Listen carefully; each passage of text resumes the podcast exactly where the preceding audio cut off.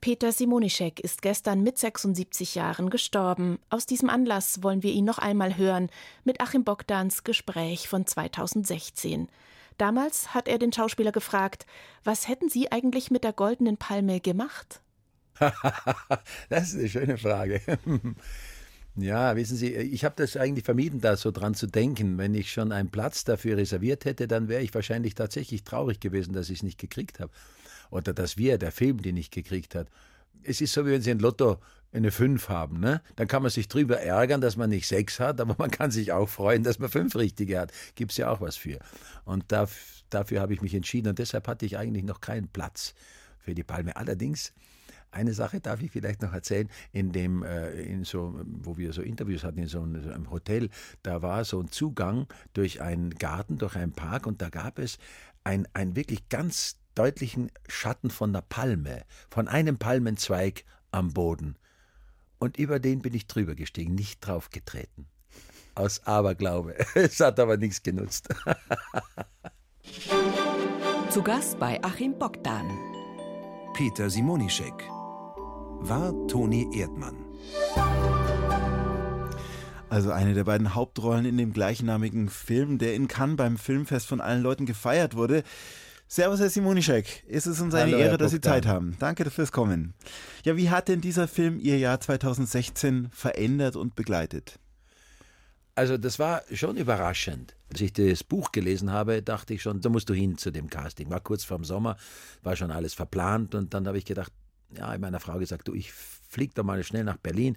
Ich ähm, guck mir das an. Das ist mir extrem sympathisch. Das Buch ist total verrückt und tanzt so angenehm aus der Reihe, so, so extravagant aus der Reihe, dass ich das versuchen muss. Und dann bin ich da hingefahren und das war nicht nur, äh, als ich die Maren Ade kennengelernt habe, nicht einfach nur so, aha, gar gut, passt, äh, sondern die war mir wirklich so sympathisch in ihrer ganzen Art, so geerdet, so normal, so äh, aber so einfallsreich und äh, so inspiriert, dass ich dann tatsächlich gedacht habe, oh, das wäre super, wenn ich das kriegen würde. Und dann hat Das sie sich entschieden die dazu. Regisseurin, die sich Ja. entschieden hat. Also ein Film, der in Cannes Liebling aller war, die Kritiker und Filmfans aus der ganzen Welt begeistert hat und dann in Anführungszeichen nur den Kritikerpreis gewonnen hat, was ich übrigens auch schon ganz schön toll finde. Ja. Und verdient außerdem. Und mit einer historischen, also historisch hohen Zustimmung auch. Ja, also das kommt auch noch dazu. Über diesen Film Toni Erdmann werden wir gleich äh, auch noch reden, aber Sie sind ja jemand, der in erster Linie Theater spielt. Ist natürlich auch kurios. So ein Film hat dann 500.000 Besucher in ein paar Wochen. Im Prinzip müssten Sie dafür tausendmal in der Schaubühne in Berlin spielen. Ja, gut, das ist sehr schön und angenehm, besonders für die Verleiher und man macht es ja auch, damit es die Leute sehen. Nur mit Fernsehen erreichen sie natürlich Noch mehr. noch mehr Leute und das sagt nichts über die Qualität aus. Ja, Sie sind diesen Sommer auch wieder sehr turbulent unterwegs gewesen. In Salzburg bei den Festspielen, wo Sie jahrelang den Jedermann gegeben haben. Also die große Paraderolle. Aber diesmal waren Sie auf anderem Weg im Einsatz in Salzburg. Oh ja, entschieden Nämlich? anderem Weg. Obwohl es ist natürlich auch eine protagonistische Herausforderung, wie der Jedermann auch. Aber ich spiele in dem Prospero im Sturm. Das war auch so eine Entscheidung. Ich dachte, oh mein Gott, bitte, warum kommt das Angebot jetzt? Ich habe mir gerade ein neues Boot gekauft in Griechenland. Wir machen so schön tollen Urlaub. Ja, aber wissen Sie, wenn Sie das angeboten kriegen, zu meinem, zu meinem 70. Geburtstag, zufällig, also es war nicht so geplant. Es hätte ein anderer Schauspieler spielen sollen und der ist kurzfristig ausgefallen. Der Michel Rehberg, man kann es ja sagen, ja. Und ich habe mich doch sehr gefreut, aber natürlich zugleich gedacht, das wird natürlich nun ein ganz, ganz anderer Sommer, als wie er geplant war. Sind Sie einer, der schlecht Nein sagen kann? Ach, glaube ich, das haben alle Schauspieler, nicht? Also bei den Schauspielern gibt es doch das, entweder sie machen es oder sie machen es dann doch. So heißt es, ja. naja, nein. Also zu der Sache kann man nicht Nein sagen, weil, weil für mich war das, ist das die Entscheidung, hänge ich meinen Beruf an den Nagel? Das ist so, wie wenn Sie mit 30 äh, den Hamlet spielen sollen. Die Zusammenhänge müssen natürlich schon passen, aber die passen in Salzburg bei, bei den Festspielen. Also Deborah Bonner ist einfach eine ganz, ganz tolle Theaterregisseurin. Und ich habe es keinen Moment bereut, außer in den schlaflosen Nächten davor, wo ich so also nicht wusste, ob ich die, den Text in der kurzen Zeit in die Birne kriege. Aber als es dann sich gezeigt hat, dass das klappt, dann war es ein ganz, ganz toller Sommer. Ja, also ein wirklich markanter Sommer für Sie, eben Toni Erdmann im Kino. Dann hatten Sie noch zwei Filmpremieren diesen Sommer. In Lou Andreas Salome haben Sie mitgespielt und in dem Film Smaragdgrün, ein Fantasy-Film mit auch sehr vielen Zuschauern. Ja, ja, das stimmt. Aber das Wesentliche war eigentlich, was ich mit Dani Levy gemacht habe, ein Kinofilm noch. Auch das noch. Die Welt der Wunderlichst. Der war, lief auch am Filmfest in München. Also insofern äh, auf allen Kanälen Peter Simonischek. Was ändert denn das oder was hat das geändert so am, am Alltag? Wenn Sie zum Beispiel jetzt durch Salzburg gegangen sind, wo Sie ja ohnehin schon so ein ja, großer eben. Held sind, mit Ihrer markanten Erscheinung, 1,90 Meter, dieser graue Vollbart. Ja, was passiert Zeit. denn dann? Ich muss Ihnen sagen, das ist jetzt nicht die große Veränderung, weil durch Salzburg bin ich immer schon gegangen und wurde am Ärmel gezupft. Das ist klar, seit jedermann. In Österreich gibt es ja nichts repräsentativeres, PR-trächtigeres, als den Jedermann zu spielen. Dann ist man in Österreich der Schauspieler, der auch im letzten Tiroler Tal dann zur Kenntnis genommen wird. Äh, dadurch äh, ist es jetzt nicht so was Neues, aber ich freue mich, das kann ich ja wirklich sagen, über die SMS, die jetzt kommen, von Freunden von früher, von Leuten, die man irgendwie gar nicht mehr im, im Verzeichnis hat im Handy, die, die, die, die Toni Erdmann sehen und mir dann das, das freut mich sehr, muss ich sagen, ja, dass der Film so viele Leute erreicht und berührt. Eins zu eins der Talk auf Bayern 2 heute mit dem vielfach preisgekrönten Schauspieler Peter Simonischek aus Österreich. Er hat die Figur des Toni Erdmann gespielt in dem gleichnamigen Film von Maren Ade, der in diesem Sommer für viel Furore gesorgt hat. Ja, für alle, die den Film nicht gesehen haben, erzählen wir nochmal in Kürze die Ausgangshandlung, worum es überhaupt geht. Also da ist ein pensionierter Musiklehrer, das sind Sie, Winfried Konradi in dem Film. Bisschen kauzig, aber sehr sympathisch. Geschieden, lebt allein, Mit versorgt Hund. ein bisschen seine Mutter, bringt da immer was, ist komplett unter der Fuchtel von der Mama. Also, die kann seine Späße schon nicht mehr ab. Aber dann stirbt sein Hund. Und, und er hat eine Tochter, die Karriere gemacht hat in der Wirtschaft, die ja. Unternehmensberaterin ist für eine deutsche Firma in Rumänien. Und Vater und Tochter haben sich ziemlich entfremdet, kann man sagen. Ja, und da offensichtlich zum Bedauern besonders des Vaters, aber natürlich auch, wie wir später sehen, der Tochter, weil das war wohl mal ein sehr inniges Verhältnis. Und dann beschließt also dieser Vater, seine Tochter zu besuchen, mehr oder weniger als Überraschungsbesuch, um mal zu sehen, was macht die eigentlich, wie lebt die, wie arbeitet die da in Rumänien? Erstmal ist er da reingeplatzt und äh, war ja natürlich äh, gerade an, einem, an einer Zeit, wo sie so Präsentationen machen musste und, und Verhandlungen mit großen Kunden und so. Da war der Papa einfach irgendwie dann ein Klotz am Bein. Aber der hat ihn dann halt mitgeschleppt da zu solchen Veranstaltungen und er mit seinen, seinen Christuslatschen da und dann war da schon ein Fremdkörper. Jedenfalls, es kam irgendwie nicht, nicht zusammen, die beiden haben, haben sich äh, angeschwiegen da und waren irgendwie einerseits erlöst, als er da wieder abgereist ist, andererseits steht sie am Balkon und guckt da runter und es rinnen ihr die Tränen runter.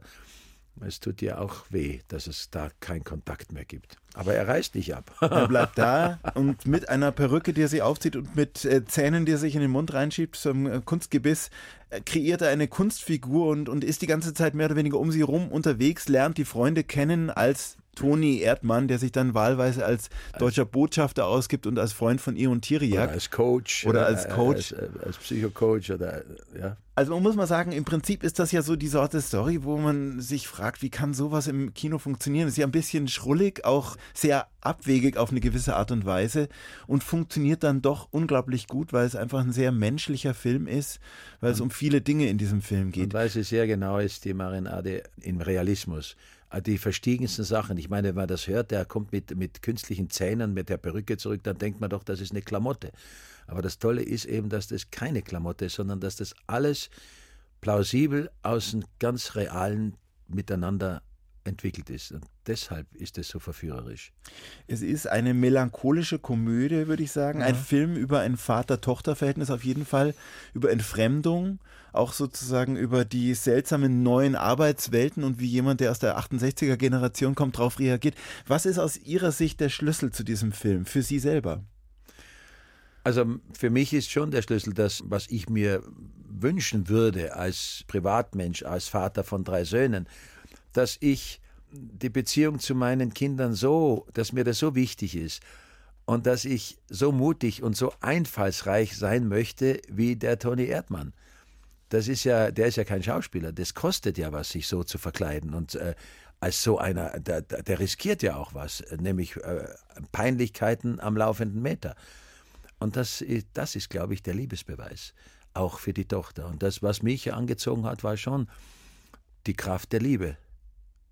Und dann ist er natürlich auch sozial, äh, erzählt er wirklich viel, der Film, ohne draufzudrücken. Wie er überhaupt auch auf keinen Gag oder irgendwas draufdrückt. Sondern da gibt es so, das, was man, was man erkennen kann, sieht man. Also wenn sie sagt, war das der Jon Tiriak?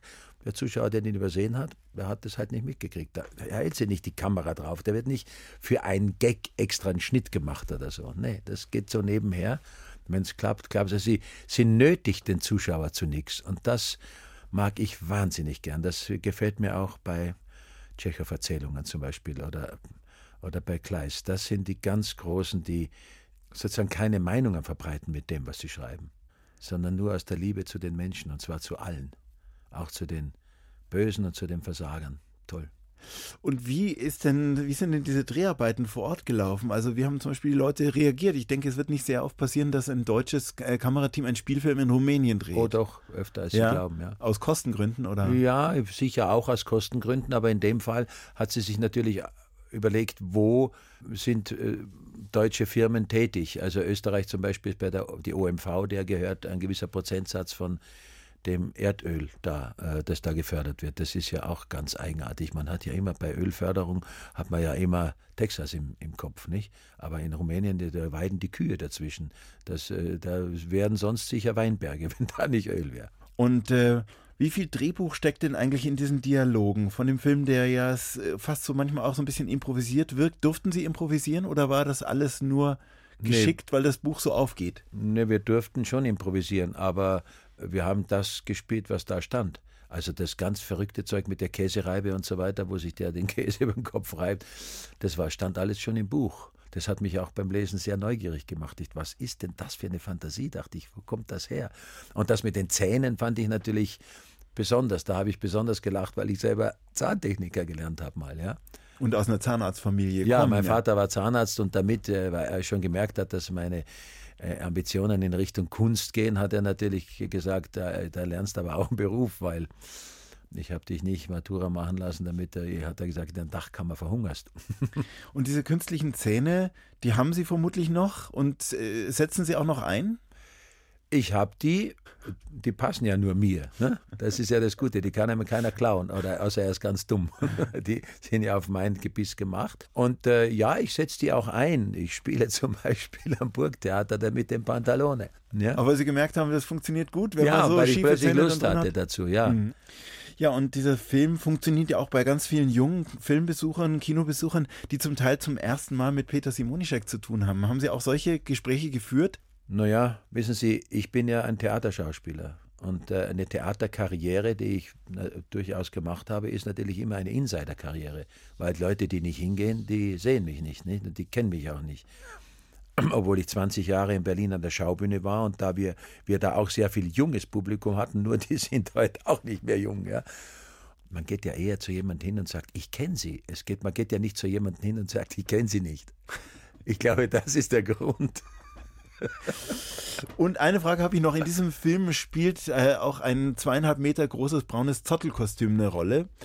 Waren Sie denn da selber drin gesteckt eigentlich? Ja. Tatsächlich. Ja. Man hätte ja auch quasi für den Part hätte man ja auch jemand anders reinstecken können. Ja, das äh, hat man auch teilweise gemacht, aber Großteil war ich da drin. Und wie hat es da drin gerochen? Gut. So wie wenn Sie die Tür von einem Ziegenstall aufmachen. Waren Sie schon mal in einem Ziegenstall, wo ja. ein Bock drin war? Ja. Hm? Da war dann auch noch ein Bock da drin.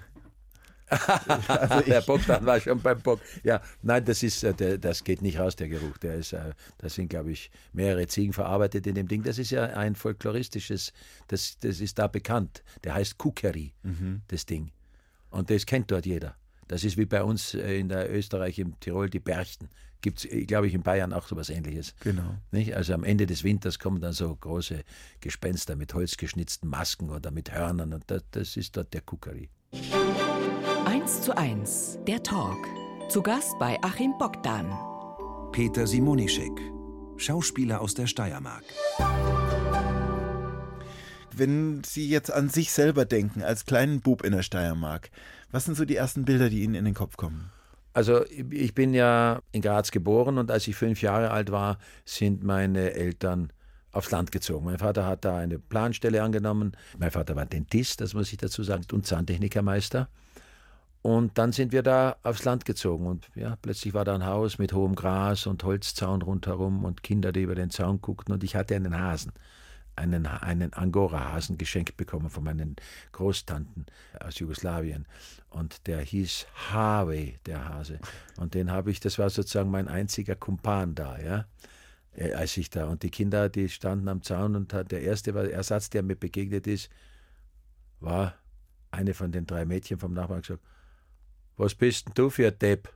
Das war die erste Begrüßung. Herzlich willkommen in der Südoststeiermark. Ja, ja, ja. Dann bin ich aber da zur, zur Volksschule gegangen. Und, und haben dann hoffentlich auch die Herzen erobert, auch von den Mädchen da. Ja, also ich hatte eine Freundin, das war die Tochter vom Schuldirektor, aber in dem Alter ist das ja noch ein bisschen anders. Also ich bin ja aufgewachsen mit ein Mädchen schlägt man nicht, ja klar. Und äh, das habe ich komplett verinnerlicht. Sie hat es auch kapiert und hat mich Strich und Faden verdroschen und mit dem Kopf in den Sandkasten gesteckt, weil sie gewusst hat, ihr kann nichts passieren, weil der darf nicht zurückhauen. Ich war der Einzige. Ah. Ja, und in diesem, in diesem Dentalhaushalt, Vater, wie gesagt, Dentist, äh, ihre Schwester, glaube ich, auch Zahnärztin inzwischen. Wie hat denn dieser Beruf ihren Alltag begleitet? Durften Sie überhaupt Schokolade essen? Doch, doch, das dürfte ich schon, aber Sie sagen es richtig. Ich dachte mir oft, mein Gott, warum hat mein Vater, der könnte doch genauso eine Schokoladefabrik haben, habe ich gedacht. Der muss ja nicht Zahnarzt sein. Das ist ja ein Gebäude, das sozusagen immer irgendwo mit Angstschweiß durchtränkt ist. Ja? Mhm. Weil ja äh, immer dieses, damals gab es zwar noch nicht dieses hohe, diese, diese mhm. Turbinenbohrer, aber ich habe es natürlich geliebt. Wenn ich später war ich da im Internat, weil es da gar keine Mittelschule gab in der Gegend. Und immer wenn ich nach Hause kam, war der erste Mal, wenn sie die Tür aufmachen und in einen Zahnarzthaushalt kommen, das ist ein ganz bestimmter Geruch, den riechen sie dann nach zwei Tagen nicht mehr. Aber immer wenn ich nach Hause kam, war dieses seltsame, das ist, was es genau ist, weiß ich gar nicht. Ich glaube, ich Polyester von den, eine Komponente ist auf alle Fälle, aus dem die Prothesen gemacht werden. Mhm. Und dann halt irgendwelche Desinfektionsessenzen oder sowas. Jedenfalls ein typischer Zahnarztgeruch. Ja. und haben Sie dann von Ihrem Vater auch Gebisse bekommen für Fasching oder so? Das habe ich mir dann selber gemacht. So also er hat ja darauf bestanden, dass ich, also wie gesagt, dass ich dann auch Zahntechniker lerne, habe ich auch brav gemacht. Wenn die anderen Urlaub hatten, bin ich dann in die, ins Labor gegangen zu Hause und habe äh, das gemacht, was halt ein Lehrling so macht. Ja, Gipstisch putzen, Gipsabdrücke, Gewetten äh, reinigen und so weiter. Und da konnte ich dann natürlich auch selber meine Jux-Zähne machen. Also später an der Schauspielschule war ich eine Adresse, an die sich die Kollegen gewandt haben. Und äh, ja, ich habe dann eben auch für alle das gemacht. Ne? Wir bleiben nochmal in der Schulzeit. Sie sind auf ein Internat gekommen später, das St. Paul-Gymnasium im Lavantal. Ja. Und äh, was war das denn für ein Abschied von zu Hause, aufs Internat zu gehen? War das für Sie schwierig oder? Das war natürlich schwierig, aber meine Eltern haben sich dann immer Vorwürfe gemacht, weil genau zu dem Zeitpunkt, als ich da weg musste, kam meine Schwester zur Welt. Das heißt, ich habe sozusagen Platz gemacht für die Kleine. Ja? Und die haben immer gedacht, das haben wir ganz falsch gemacht, der muss sich ja verstoßen fühlen und so. Aber das war überhaupt nicht so, weil ich, meine Mutter hat geweint, trotz und Wasser, dass ich weg musste. Und ich habe geweint, der Vater auch. Ich habe gesehen, es tut allen weh, aber es war eine vernünftige Entscheidung, denn ich hätte nicht weiter zur Schule gehen können. Es gab ja nicht mal eine Hauptschule da in dem, in dem Ort. Und weil ich das eingesehen habe schon damals, deswegen war das äh, zwar schmerzlich, aber ich habe mich in keiner Weise verstoßen gefühlt. Und dort habe ich mich ja, neun Jahre aufgehalten, ja, weil ich eine Klasse zweimal machen durfte. Aber ich war gern da. Ich würde, äh, wenn ich da in, im Detail das erzähle, dann stehen eine Haare zu Berge. Aber das Seltsame ist, ich würde trotzdem von einer glücklichen Kindheit reden. Aber Haaresberge, weshalb? Wissen Sie, damals waren die Schulen nicht so wie heute. Und da gab es nicht mal einen Elternverein. Also das war damals schon, muss ich sagen, die reine Willkür. Da gab es Lehrer, die hatten nicht mal einen Notenkatalog oder, oder was. Wenn sie das Pech hatten, dass sie irgendwie auf die Abschlussliste kamen, dann gab es kein, kein, Mittel dagegen. Aber das würde jetzt zu weit führen. Ich, ich habe nachgeschaut, ich, Ihr Schulleiter ist, ist mit 69 zum Schulleiter geworden, hat das dann 20 Jahre lang gemacht, bis 89. Hermann ja, Peißel hieß Hermann Peißel, ja, das, das war echt eine Persönlichkeit. Der zählte nicht zu denen, ja. Der war eine unglaubliche Respektsperson, ja. Aber dieses äh, Internat hat Sie zum Theater gebracht. Zum hat mich zum Theater gebracht und meine Unfähigkeit, äh, Fußball zu spielen. Weil in der Oststeiermark, wissen Sie, das ist alles hügelig. Ja? Da rollt der Ball überall runter. Das gab es bei uns gar nicht. Ja? Es gab keinen Fußballplatz da. Und Wobei, wir haben bei 60 einen Spieler aus der Steiermark, also offensichtlich ja, hat es nichts gemacht, aber das ist auch für 60 reicht sowas. Jetzt gibt man bergab spielen kann und bergauf. ja, nein, da gab es gar nichts und es gab nicht mal äh, Turnunterricht. Nicht? Das war zweimal, Leibesübungen hieß es damals. Zweimal im Jahr sind wir irgendwo rausgegangen und haben Völkerball gespielt. Das war Leibesübung. Und deswegen dann Theater an der Schule? Ja, deswegen Theater, weil wenn Jungs zusammenkommen, was ist das Erste? Die gehen kicken. Und wenn du da was kannst, dann bist du schon der Lokalmann Matador dort, dann hast du schon in der Hierarchie einen guten Platz. Den habe ich natürlich nicht gehabt. Und wenn es da keine Theatergruppe gegeben hätte, ich weiß nicht, wo ich sozusagen dann meine Reputation gefunden hätte. Gab es denn zu der Zeit irgendeinen einen großen Held für Sie, irgendein Vorbild, irgendwas, an, an dem Sie sich orientiert haben, was Sie werden wollten? Also ich war ein Bewunderer natürlich. Damals war das, da hat man Toni Seiler bewundert und ich habe mich immer für, für Bergsteiger interessiert. Ich habe alle diese Bücher gelesen von Walter Bonatti, Hermann Buhl, Heinrich Harrer. Komischerweise, obwohl ich mein Lebtag nie in, in der Wand war und geklettert bin, aber es hat mich fasziniert, diese Art von, von Abenteuer. Bis heute tut es das. Und dann äh, habe ich in, in, dieser Theatergruppe da gespielt und das hat mir Spaß gemacht, hat mir Anerkennung gebracht. Und dann habe ich eines Tages in Graz, als ich 16 war, zur Eröffnung des Schauspielhauses den Helmut Lohner damals als Hamlet gesehen. Und das hat bei mir so eingeschlagen. Aber so, da bin ich raus aus dem Theater und wusste, das will ich und nichts anderes. Es hat mich nie mehr verlassen. 1 zu 1, der Talk. Zu Gast bei Achim Bogdan. Peter Simonischek Schauspieler aus der Steiermark. Wir haben gerade über seine Schulzeit geredet. Danach kam ein Architekturstudium für vier Semester. Danach kam eine Zahntechnikerausbildung. Beides abgebrochen. Und dann ging es erst in die Schauspielwelt. Warum die Umwege? Also ich hatte mit meinem Vater äh, heftige Auseinandersetzungen. Ich habe gesagt, natürlich gesagt, ich will Schauspieler werden. Das war für ihn ganz furchtbar. Ja, weil er hatte äh, 45 kam er aus dem Krieg zurück und äh, die standen vor dem Nichts. Ja? Währungsreform, jeder 20 Schilling in die Hand und das war's dann. Und er hatte eine Ausbildung als Dentist. Ja, und jetzt mussten sie, dann ist er mit dem Fahrrad herumgefahren zu den Bauern und hat da die Zähne repariert, wie auf der Walz, ja. Und hat dann, was weiß ich, Brot und Milch mitgebracht. Äh, und da hat er was aufgebaut und der wollte natürlich, das war damals so traditionell, dass der Sohn das dann übernimmt und Medizin studiert, auch Zahnarzt wird. Und ich hatte, weiß Gott, einfach, ich hatte keine Lust dazu. Ich wollte, ich kannte mir mein Leben als Zahnarzt absolut nicht vorstellen. Gott sei Dank konnte das meine Schwester, die das heute noch macht. Die ist zehn Jahre jünger, wie ich früher schon angedeutet habe. Und die hat die Praxis übernommen und führt die bis heute sehr, hat auch noch einen Zahnarzt geheiratet, also das klappt wunderbar. Das brummt. Und ich war dadurch einerseits frei, aber er hat trotzdem nicht akzeptiert mein Schauspiel. Ich habe gesagt, ich will aber ein künstlerische, eine künstlerische Arbeit machen. Ich will entwerfen. Ich will meine Fantasie einsetzen in den Beruf. Ich, äh, ja, äh, was machen, wo Inspirationen wichtig sind. Also so das. Und dann äh, hatte ich Freunde, die haben Architektur studiert aus meiner Matura-Klasse.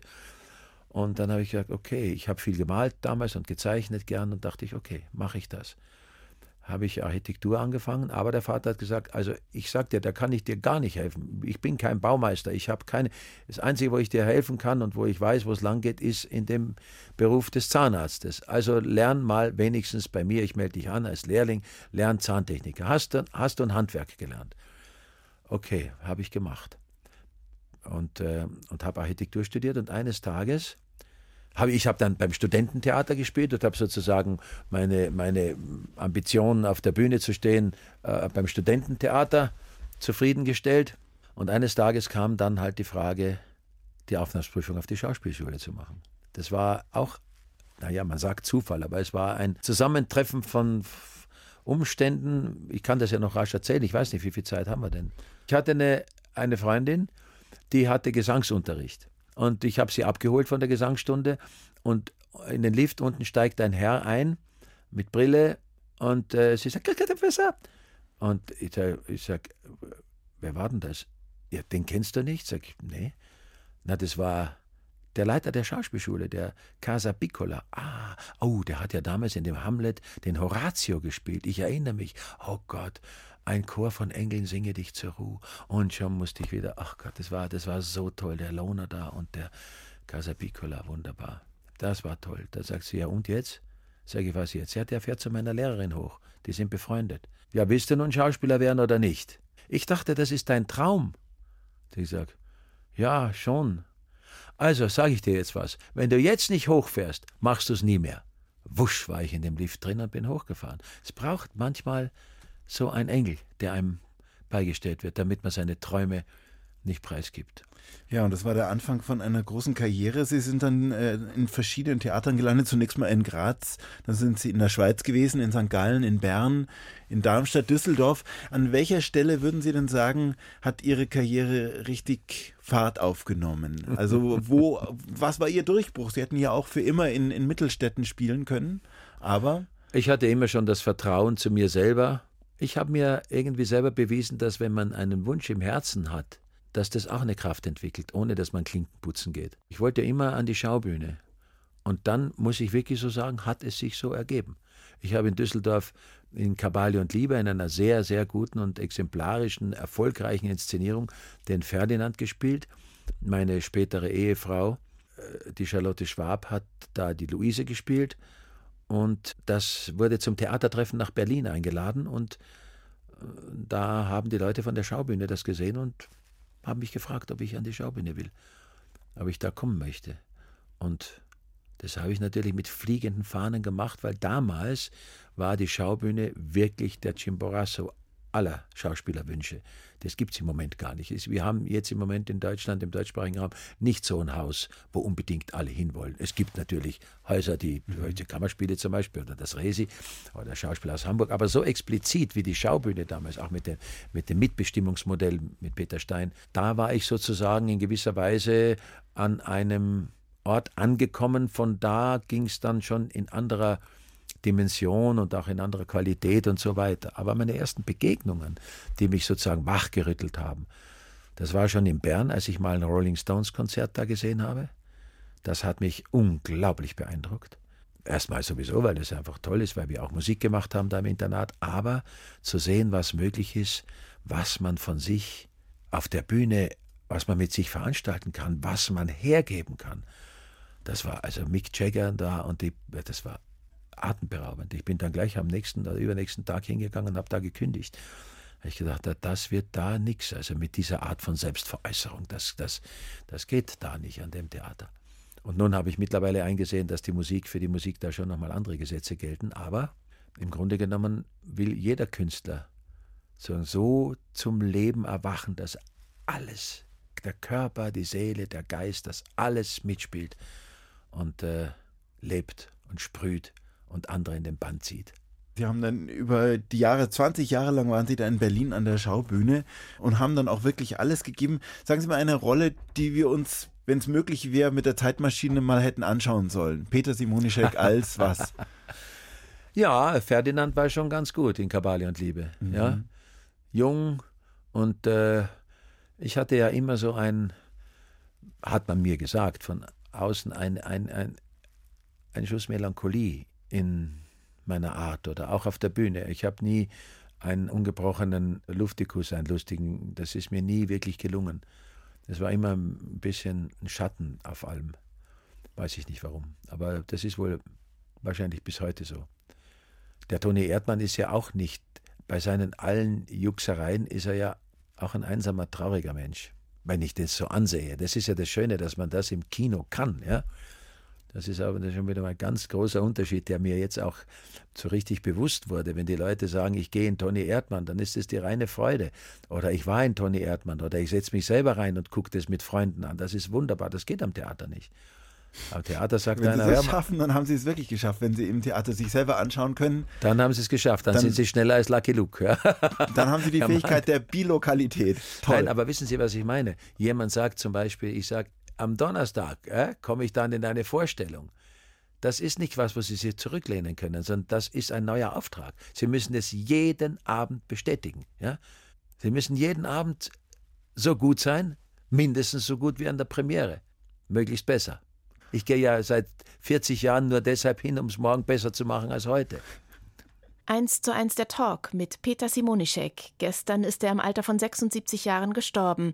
Der Schauspieler, der als Toni Erdmann und jedermann Film- und Theaterpublikum begeistert hat. 2016 war er Gast im Studio und Achim Bogdan hat ihn nach seinem damals neuesten Film gefragt. Bergfried, der in der Steiermark gedreht wurde, wo Peter Simonischek aufgewachsen ist.